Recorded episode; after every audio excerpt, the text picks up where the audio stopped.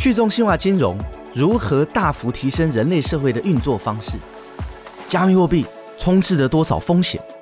区块链究竟解决了什么大痛点？Web 三大西进的道路上，我们都是拓荒者、冒险者、开创者。我是 XREX 交易所的执行长 Wayne 黄耀文。It's time to go west。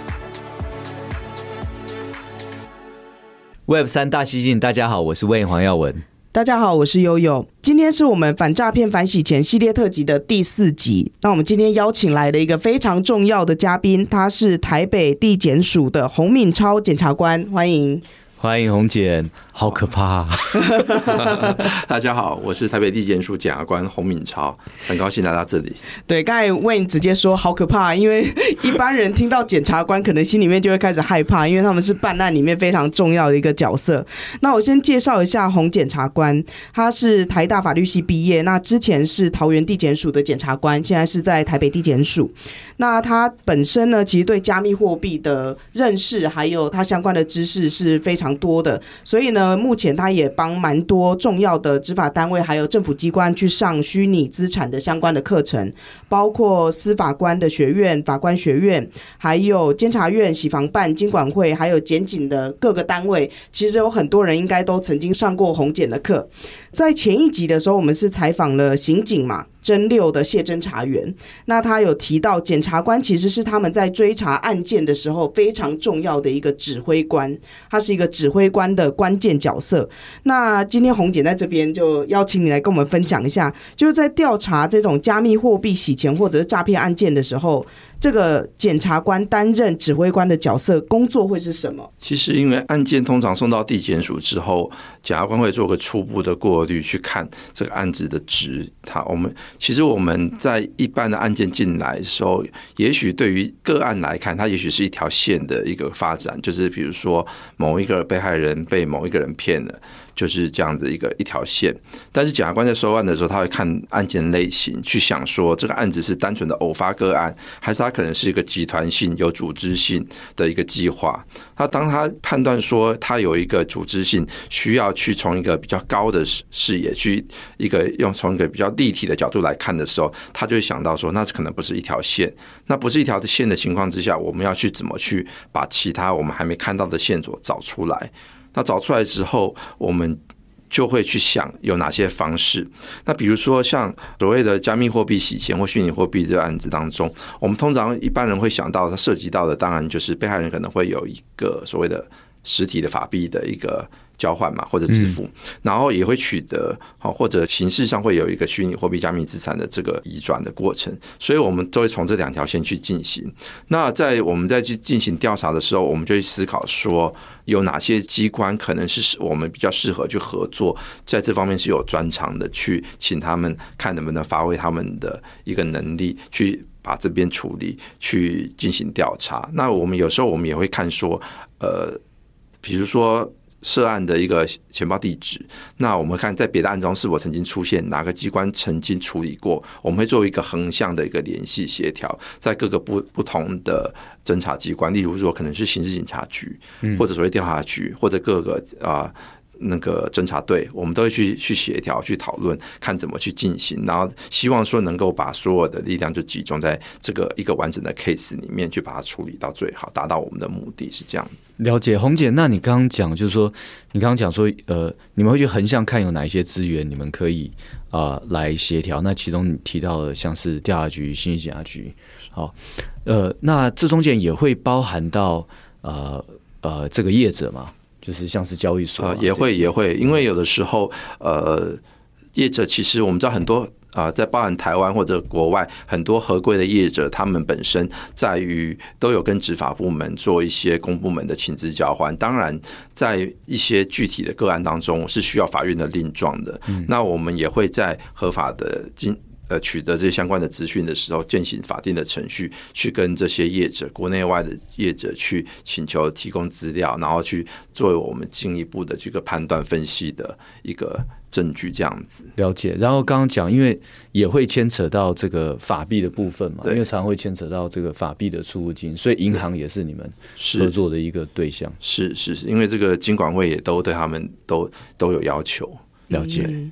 哎、嗯，那红姐，你还记得你第一次接触到和加密货币有关的案件是什么类型，然后是什么时候吗？呃，其实真 的有点久，不过大概是我印象中，大概是在二零一七年、二零一八年的时候。嗯，嗯呃，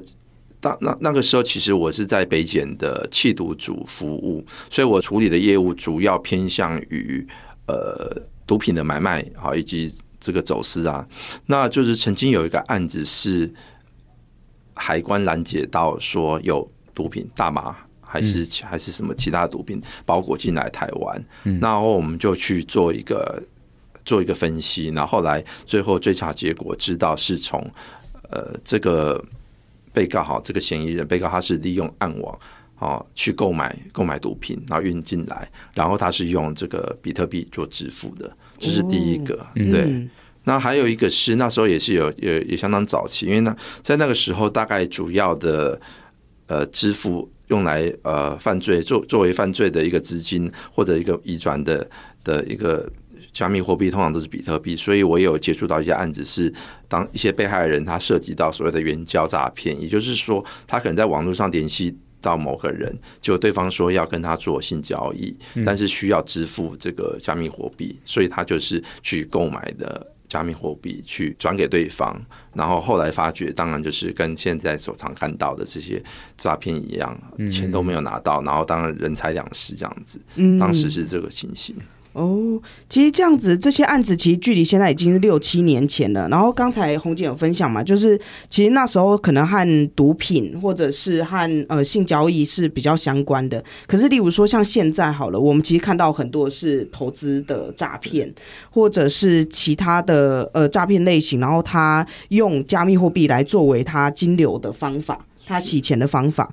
那呃，您在过去的这几年之间，你觉得现在办案和以前办案有没有比较新的不同的手法，或者是呃比较大的变化？因为当时二零一七、二零一八年间，这个加密货币、加密资产被呃一般人使用的，包含的犯罪集团使用的类型并不普遍，主要还是集中在比特币。那因为暗网，他们也是用比特币居多啦，哈，嗯所以后来在稳定币出现之后。我们就察觉到有一个趋势，就是大部分的集团们或者这些犯罪的参与者，他们都用使用稳定币来进行所谓的支付工具，因为对他们而言这是相对于方便的，因为这个就是考虑到波动性，尤其是比特币的波动，那这三年来也是波动非常大，所以他们开始倾向用所谓的稳定币啊来来进行所谓的犯罪的一个资金。那随着整个稳定币的使用，其实不止这个所谓的犯罪集团。对于一般人来说，其实他们在参与所谓的这些呃 DeFi 或者在一些 CeFi 或者相关的一些呃，他们认为是投资啊，或者 或者这个致富的一个他们的过程当中，他们都投资投机，对，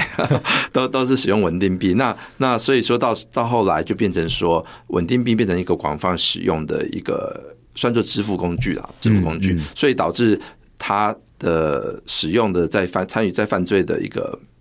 扮演的角色就不仅限于所谓毒品了，因为它的使用面变广了，还包含着现在诈欺。那过往因为这些能够提供交易的服务者而言。过往都是交易所，但随着因为大家已经可以逐步的可以取得取得的方式比较容易之后，开始有所谓的个人或者其他的公司行号或者其他的呃所谓的一些团体，他们也可以参与这些交易活动了。所以变成说，现在的犯罪类型往往不见得会直接跟交易所有关系，反而是中间会有这些个人的参与。那甚至在更新的状况，就是甚至有 DeFi 利用去中心化的一个。金融的方式是甚至认知这个运用所谓的智能合约，这个 smart contract 的一个一个执行来进行资金的转换。那我觉得这个整个生态随着区块链以及这个加密货币啊、虚拟资产的一个发展蓬勃发展之后，整个面貌都变得不太一样了。这样子了解，其实我觉得听起来很有趣，就是刚才洪姐讲的这一切啊，它确实是区块链技术。想要做到的，就是一个新形态的支付工具，在某一部分，然后呢，很多的这个合约可以用智能合约好来完成。那只是说，刚才侯年讲的这一部分都是被用于不法的。使用被误用了，对，因为每一项新的科技出来的时候，其实它会造福一些人，但也有些人他拿去做不法的行为的时候，那可能就会造成这样的情况。因为例如说像 XREX 交易所，其实我们用稳定币 USDT 去服务了非常多在呃发展中国家的人，这对他来说真的就是一个正常做生意，终于可以变成一个正常人的方法。对，但是与此同时，我们也看到有一些不法的。分子或者是诈骗集团，他们也一样拿稳定币来做支付，但是不法的支付、不法的金流，那这个就很需要一个框架或者一个法律的系统，可以去限制他们这样的行为，或者是惩罚他们这样的行为，让这样子的几率可以大幅的降低，或者是有像红检这样子，对于就是调查相关的案件越来越熟悉的专业的人士、执法单位的人员，可能就可以让稳定币这个发明变得。更多人可以受惠，而不是更多人可以受害。其实这这种这种呃新的科技在发展过程，我们看过几次嘛。比如说一开始的这个聊天软体或者电话软体哦，Skype、ICQ、Line 出来以后，你可以说，比如说今天你说所有的诈骗都有用 Line，这是绝对是对的。所有的诈骗集团、不法集团都在用 Line，但是不是所有用 Line 的都是诈骗或不法集团这样子。对，对，但我觉得蛮有趣的，就是因为一个新的科技出来的时候，它的变化性真的很多。刚才洪姐有提到，他从六七年前的时候就已经有接触到相关的案件，但那时候单纯只有比特币，但后来我们看到有出现以太坊，或者是我们常常在讲的，就是 ICO 的年代，就有很多不同不同的加密货币出来，甚至是后来的 NFT 热热潮，然后 DeFi Summer 就很多不同的那种智能合合约可以使用，所以整个加密货币产业在蓬勃发展的同时，其实它在犯罪形态上面，或者在不法集团的应用上面，也出现了很多很多不同的可能性。对，这就是为什么我们要做这个系列特辑来跟大家分享，因为我们是有机会可以降低这样子的风险，或者是让这样的不法分子可以呃不要这样子使用这个，其实有可能在未来为我们可以带来很多好处的科技。对，那我们第一次认识红姐，其实是在去年十一月的时候，对，有一个第一届虚拟经济论坛，然后那时候红检上台的时候，我这我自己在现场，我真的是。印象非常深刻，因为我们一想到检察官，就会想，然后网络上面有很多人在批评说啊，检察官对于这些呃诈骗集团或者是加密货币都不懂啊，然后很容易轻放一些罪犯啊等等。但是洪检在发言的时候，他使用的都是币圈的语言，而且呢，他还直接说自己就是一个韭菜。那洪检，你是什么时候开始接触加密货币的？其实我接触到所谓的加密货币，就是也是在我当初接触到案子当中。其实我在在那之前我就有关注，只是因为呃，可能周遭的人在这一块接触的比较少，所以我不得其门而入啦。所以我后来在二零一七年、二零一八年有那个案子之后，才开始慢慢的去收集相关的资讯。嗯，那后后来在大概是我记得没错，应该是在二零一九年。那正好美国的这个国税局 IRS 跟所谓的。呃，世界银行组织那个 World Bank，他们有邀请台湾去派员参加他们的一个网络犯罪的跟加密货币的这个相关的一个犯罪的一个 workshop 这种研讨工作坊这样子。后来我就跟另外一位啊，就是台北地检署的这个罗伟渊检察官，我们就一起这个经过遴选，我们就去参加了，然后就知道一些比较他们的新的手法，他们使用的。一些工具，以及在追击相关网络犯罪跟以及使用这些加密货币的犯罪的当中，他们怎么的调查手法？那同样的，我们也分享了我们的经验。其实我们在那个过程当中，当然我们学到了不少，但其实我们也在那过程中，我们也知道，其实撇开当时的一个使用的分析软体跟工具之外，其实台湾的侦查能量是真的是。呃，其实我觉得我们保守的讲啊，我觉得是世界前三名啊，哇，世界前三名，嗯，对。那台湾的检察官的侦查能力，嗯，呃，可能在，嗯，不敢说第一啦，但是应该也不会差太多这样子，因为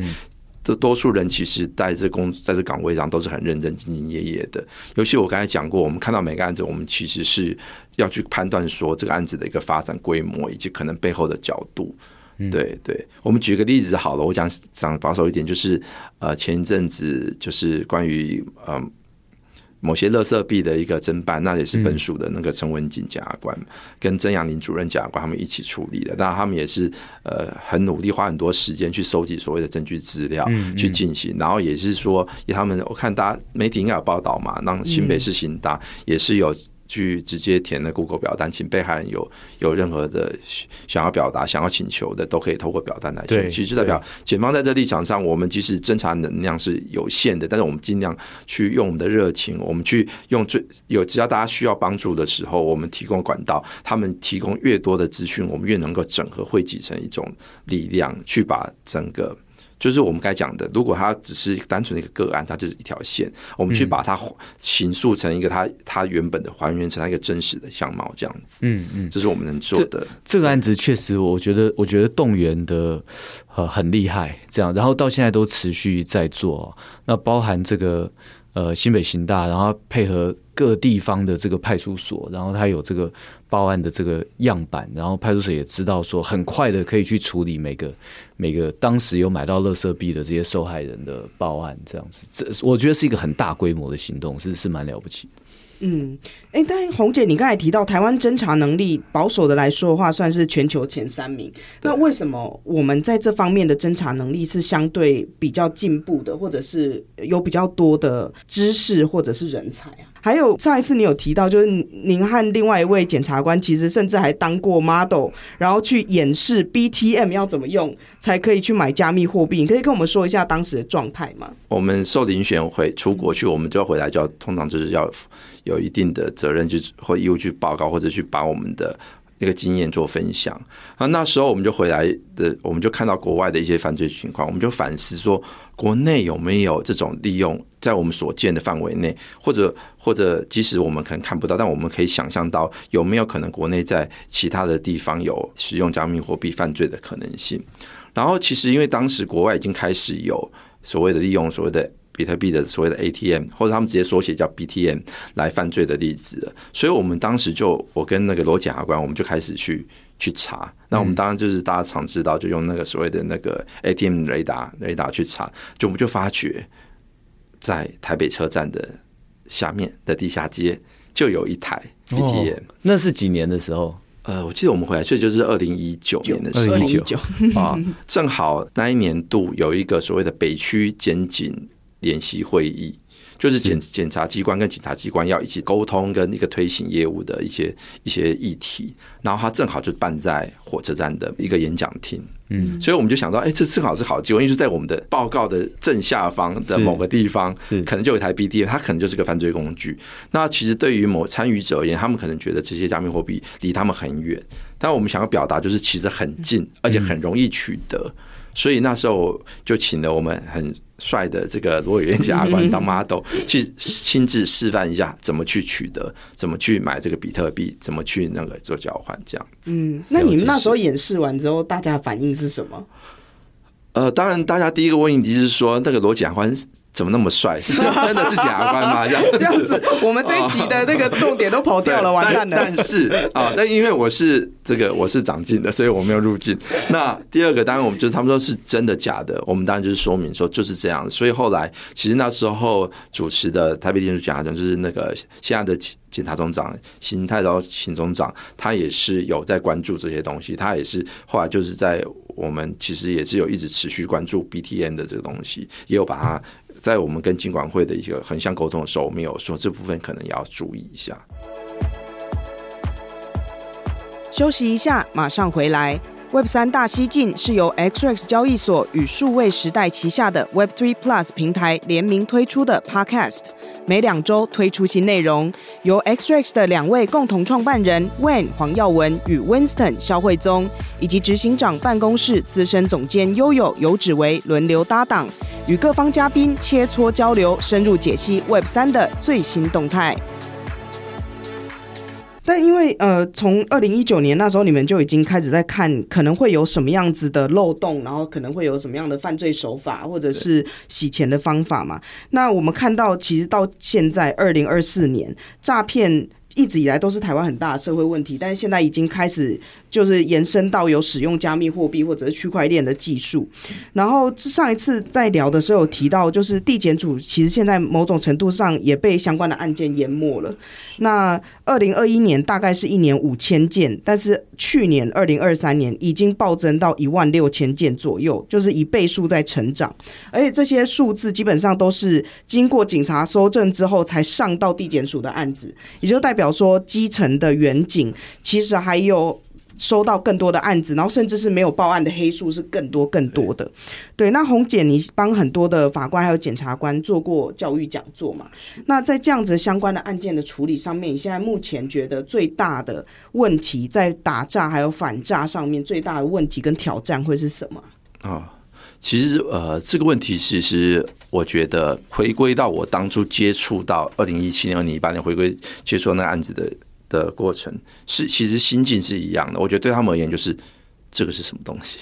嗯，我要怎么去经营？对多数人可能是，当然我刚才有提的这个问题有提到说，为什么我们认为台湾检察官是前几警察是这样？其实我觉得大家都有那个能量，有那个潜力在，只是可能不见得有适合的机会。不够的，不见得有一个非常完整充足的教育训练，让他们可以参与，那就变成说，呃，先天有这个条件，但是哦、呃，可能不见得有机会去去接触到这些东西。嗯、那这样的结果造成的目前最大的挑战，我特别是在所谓加密货币的一个相关犯罪来看，就是因为欠缺一个基础知识或者完整的资讯，所以导致你在看到这个案子中，有心里就会有点惧怕。我举个前举几个最简单的例子，就是。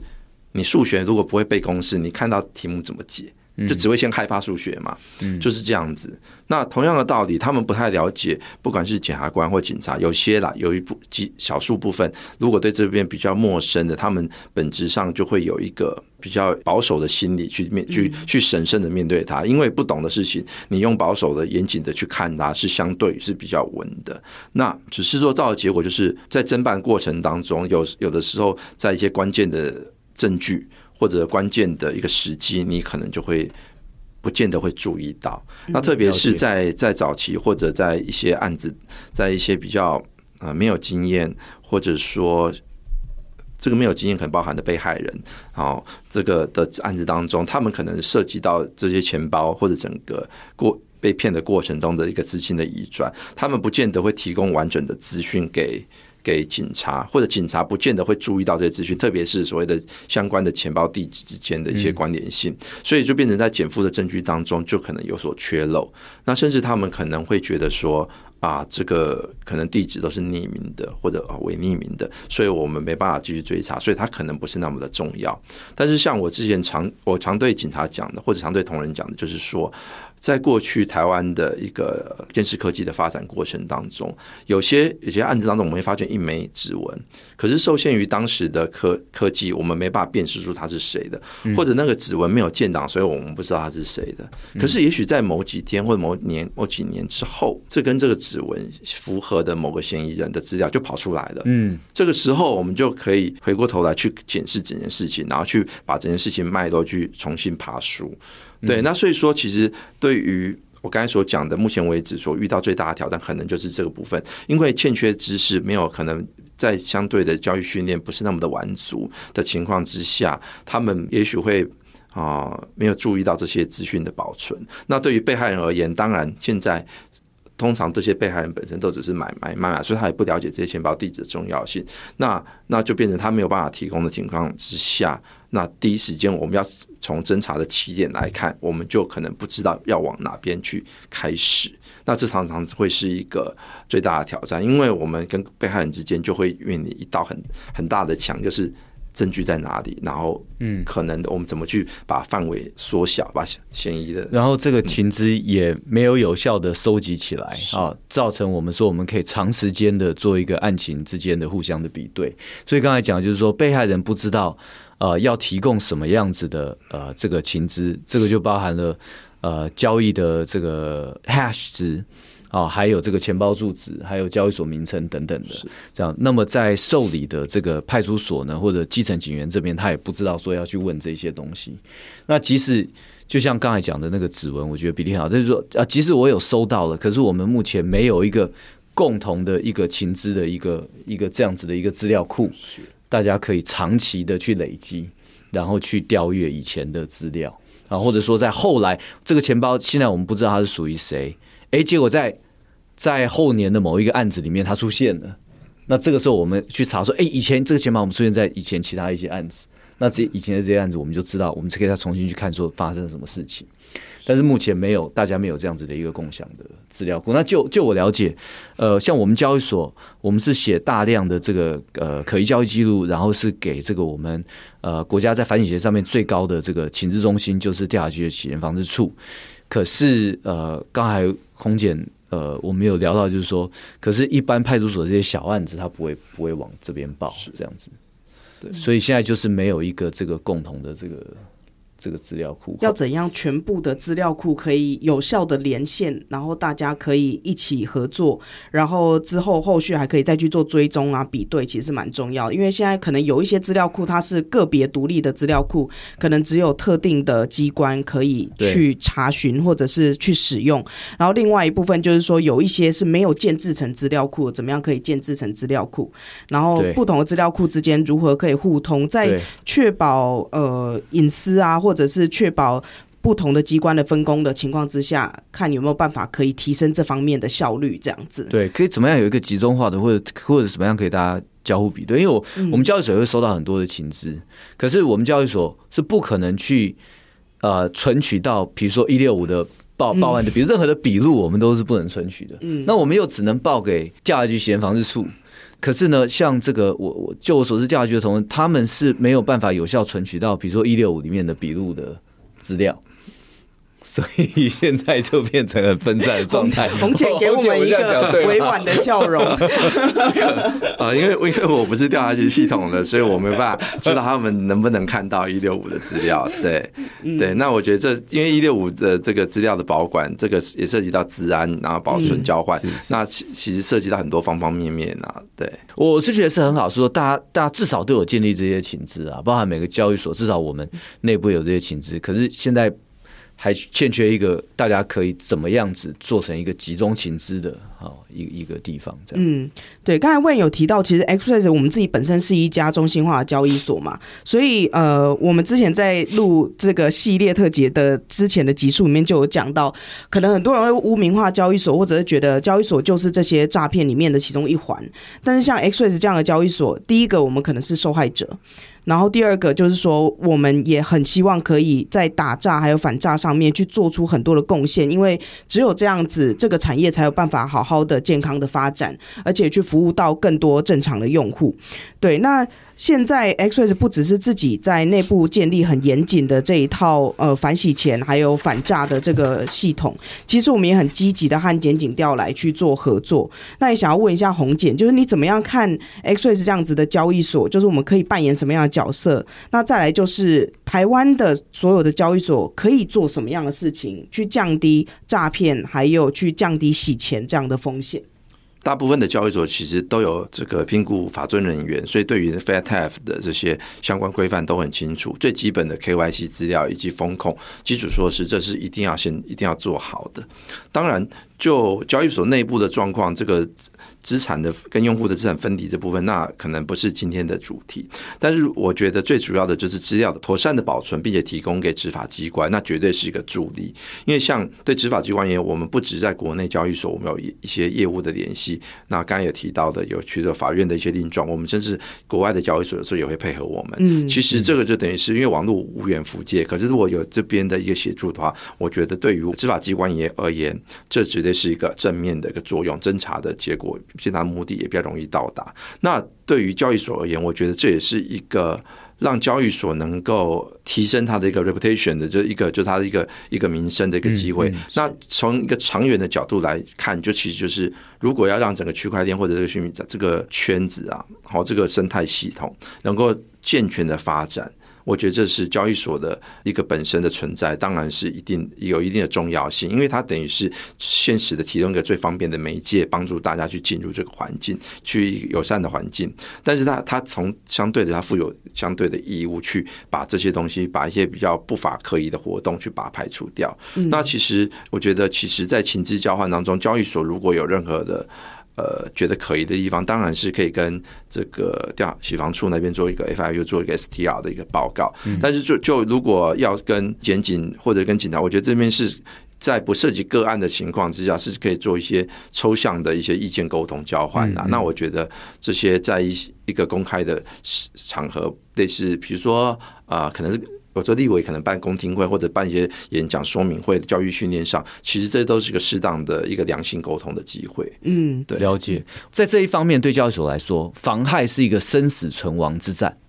这个大家普遍知道，但是大家不知道是防犯罪、主动积极的去防止犯罪的行为，在一个交易所上面产生，也是一家交易所生死存亡之战。很多人认为说啊，不是他们有法遵的需求，我可以跟各位分享，这不是。单纯法遵的需求而已。今天我们即使说好，我们每一个开户，我们都有收集到实名认证，我们都有去扫描他的姓名认证，我们都做了，我们依法是没有问题的啊。该依法做的我们都做了，我们也都保存了这些资料。可是今天只要有犯罪行为在这个交易所上面发生，你这个交易所就是会运行不下去，而且。这些负责人就很有可能去坐牢，所以这一方面也是一个生死存亡之战。然后跟骇客一样，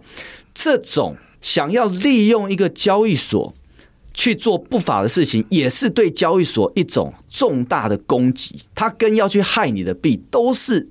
要置你于死地的东西。所以在这一方面，其实交易所就很需要去有这个得到这个执法单位跟司法单位的协助。嗯，刚才红姐有提到，就是交易所之间其实应该要有一些情资的交换，或者是要有一些资料库。那因为现在就是台湾的虚拟通货的业者即将要形成工会，你觉得工会可以在这方面做到什么样的事情？呃，其实。呃，金管会的从金管会的一个定出的规范来看，还是希望工会扮演一个自律的角色。嗯，那其实我觉得，对于一个业一个整个生态系的发展当中，当然一开始的一个监管力道不能过严，那容许他们做一些应该是一些试验性的或者一些自治性的管理，这是一个值得肯定的。那在这个在这个一个前提之下，工会能做当然就是参让参与者。好，或者或者是想要加入的所有的成员，呃，想要加入的人呐、啊，都能够知道他们要做什么，以及可以获得怎样的一个保障。所谓知道做什么，就是说我负有哪些义务。那负的义务，同时就是我做了这些义务之后，我在法律的框架内，我基本上是是不用太担心太多的。嗯、那在这边来讲，比如说。我们常常案子当中，就像刚才一开始有呃有提到的，案子当中常常遇到某个钱包地址，我们觉得是可疑的，或者觉得是，可是我们常常就知道，哎，后续这钱包地址是它的归属者、实际使用人，或者或者是谁在管理，我们常常不太知道。但是也许我们绕了一大圈，我们当然可以发函给全国的这个，甚至全世界的交易所，说，哎，这个地址是不是你的？嗯、但其实这个是非常耗费司法成本的，嗯、而且我们考虑到不止司法成本，包含的回应就是对于被害人的期待。因为他不知道我们做这些，那他也他也不知道说你做这些，其实他的具体时程是多久才会回来？那回来的结果正确性如何，也不敢保证。所以其实对我们而言，就是如果它是发生在台湾的境内，那如果这个钱包地址是某一个 vest 或者交易所所拥有的，他们管理的，那他有做好适适当的 KYC 下，实际上我觉得他们这些基基本的所谓的地址。的归属属于何者 vest 哪个 vest 的这个资料是可以透过工会的一个角度进行管理的，也就是说，至少我们将来可以集中的直接问工会，比如说我们成立一个借接的一个界面，直接输入，哎，确定在工会底下，只是不知道可能不知道是哪个交易所，那或者甚至他可能可以查出来是在某个交易所，我们再直接就是两阶段的直接跟交易所去请他们提供。了解。对，那这方面也同时让交易所面临的是，他必须确实保守一定的诚信义务，不能说。这个跟我无关，然后这个我就不知道，因为他这个东西，这个他至少对工会有一个忠实的一个诚实的义务存在。了解，所以所有加入工会，你你一定要在今晚会完成反省的才能加入工会嘛？那所有加入工会的业者，应该要主动跟啊、有一个自动的机制啊，一个 API 或什么，主动有个让工会这边能够掌握到每一家交易所的所有的入金以及出金的地址，因为当工会拥有这个的时候呢，它会大幅增加减掉处理个案的效率，因为他就只要去问工会说，哎，这个住址是不是我们台湾登记完成反洗钱的二十五家的其中一家的住址，或甚至哪一家的？那接下来我要去跟这个呃法院要什么样的命令？我要去调什么样的资料？我知道去找哪一家？这样。嗯，对。那我们最后一个问题想要问红简，就是呃。大家都很好奇，就是检察官到底怎么看这个整个产业了。然后现在也是产业蓬勃发展的一个很关键的时刻。如果在这一集，你可以呃跟我们分享一个在未来可能一两年大家需要关注的一个议题，或者是呃您可以提供的建议，你会想要针对哪哪一群币圈里面的人？金管会在对于这个 VAS 的规范已经逐渐都有雏形存在着，所以说对于。呃，新手小白或者这些老韭菜，我觉得他们是需要一些基本的知识的，所以这也可能我不用我来，应该说我我可能也提供不了太多的建议。那我所想到的可能是比较着重在所谓的 KOL 这种意见领袖的的这个部分，因为意见领袖其实他会成为意见领袖，代表他有一定的声浪，然后他一定的流量，那因此他就会获得了一定的。利益，这个利益可能是名声，可能是其他的曝光度或者其他的东西。那如果在所谓的币圈，它通常会带来的就是，当然就是可能是他资产总增加啦，因为因为他可能会获得代言或或者参与跟着他的一些一些人。当然有些人是反指标啦。那我想讲的就是说，这些 KOL 通常有些 KOL 也会进行晒单、哦代单或者去 promote 某些币，但是这些东西其实。都会有一些灰色空间在。那像美国，其实立法上他已经对于某些去 promote promote 某种币种，但是隐瞒自己有有持有这些币的这些这些 KOL 有进行所谓的采伐。在国内当中，目前为止没有一个明显的规范去去处理这一块，但是不代表将来就不会产生纠纷，尤其是特别在可能是乐色币。好，或者说一些消费纠纷之上，其实这都会衍生后续的一些司法资源的使用，包含的各地可能他的信追随者是 follow 这些人，可能是全散布在全国各地。可是如果提起诉讼，可能就变成你各个法院都要个别受理。那其实整体来说，都会占据了很多的很多的一个司法资源。那包含了对于整个这个人或者他被害人而言，其实都是一个负担。所以我觉得在 KOL 在对。他们在考虑他们的影响力的同时，也要考虑到他们的责任。那这个就是涉及到人家讲的监理套利的问题。你如果想要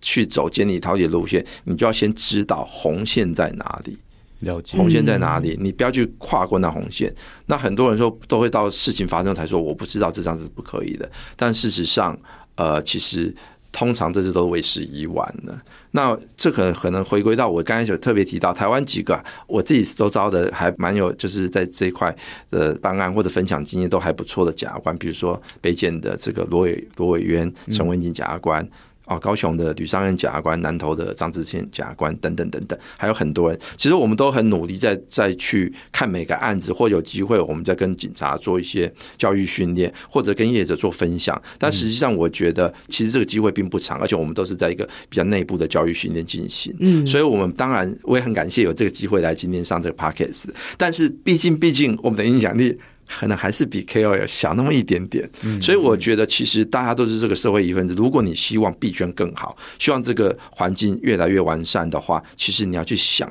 怎么去让它在自己能力之下去把它变得更好。那我刚才讲的，你在做 KOL 在带单在做什么时候，你就要考虑法律风险。这个东西其实最后结果，当然赚钱的时候大家可能都不会说，可是，一旦有一个负面的情形出现的时候啊，比如说突然有个插针或者怎么样。有有没有人会因此有联想，然后去去事后的去调查？我相信都会耗费非常非常非常多的资源，那以及民可能的民怨呐、消费纠纷。那其实我们在如果我们每个都是这这个圈子的一份子的话，其实事前怎么去评估、去衡量，我觉得去做好一个好好的规划，去去避免不要踩红线，都是很重要的事情。这样，嗯嗯嗯。我们今天非常谢谢红检，就是来上我们这一集 podcast 的。大家一般来说都会觉得检察官好像蒙上了一层神秘的面纱，然后今天让我们终于理解，哇，在这样子的案子里面，哦，检察官担任指挥官，原来是做这些事情，他可能要去研究调查，并且知道，如果这真的是一个集团式的行为，其实他们会横向的去和很多很多的机关合作，包括像 X 这样子的交易所，或者是银行，或者是刑事警察局，其他的执法机关。等等，那呃，洪检从二零一七年就已经接触到了加密货币相关的这样子的案件，然后一路到现在，他在节目里面刚才也跟我们分享了，就是呃整体的这种案件的变化。那从原本的毒品啊或性交易等等，一直到现在我们看到投资诈骗这些，洪检都有经手过，然后现在。也非常非常多的案子跟这个相关。那呃，里面其实呃，我觉得有有一个很重要的，红姐提到，就是未来其实情资的交换是非常重要的，包括执法机关、政府机关、业者之间。那这可能就会变成是未来呃政府会去做的一些调整，或者是一些呃横向跟纵向的合作。然后呢，红姐也提到，就是对台湾的业者有很大期待，就是工会要成立，然后自律规范要能够。形成，那未来是不是可以有那种独立的资料库，可以让检警调和业者有更好更好的合作？这样，但是我我非常感动，就是红姐在最后提到，就因为你也是币圈人啊，所以 所以你就提到希望大家都能够为币圈更好，一起去做一些努力。我觉得这个是很重要的。对，那我们接下来还会在反洗钱、反诈骗这样这个系列特辑里面呢，为大家邀请更多重量级的来宾。如果你喜欢我们的节目的话，欢迎帮我。们按赞、留言、分享，那期待下一集的反洗钱、反诈骗特辑。那我们这一集就到这边喽，拜拜，拜拜，谢谢洪检，谢谢您收听 Web 三大西进。如果您喜欢我们的内容，欢迎追踪 XRX Telegram、Instagram 以及 Facebook 中文社群，连接都在节目下方资讯。也欢迎追踪和订阅 Web 三大西进 Podcast，不要错过任何精彩的对话。我们下期再见。